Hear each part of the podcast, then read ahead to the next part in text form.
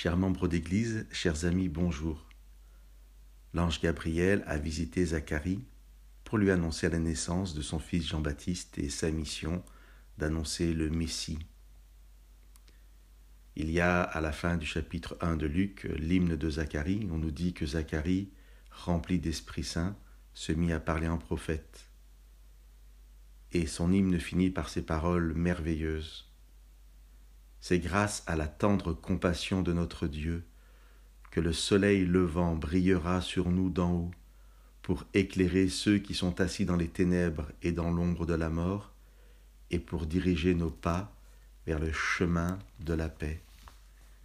Jésus dira dans l'évangile de Jean, Je suis le chemin, la vérité et la vie.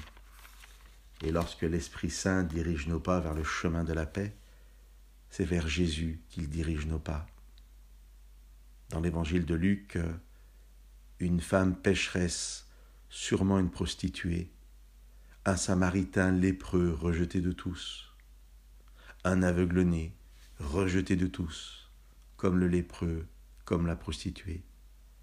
Tous ces personnages dans l'évangile de Luc sont allés sur ce chemin qui les a menés à Jésus, et tous ont entendu cette parole. Ta foi t'a sauvé. Va en paix ta foi t'a sauvé. Il n'y a aucun obstacle dans nos vies qui peut nous empêcher d'être sur ce chemin et d'aller vers Jésus. Lorsque cette femme pécheresse vient à Jésus, ça se passe chez un homme pharisien qui se croit lui juste aux yeux de Dieu et qui pense en voyant Jésus accueillir cette femme, si cet homme était prophète, il saurait que la femme qui le touche est une pécheresse et sous-entendu, il ne l'accepterait pas. Mes amis, euh, ne soyons pas comme cet homme pharisien, sûr de connaître Dieu. Soyons comme ces pécheurs.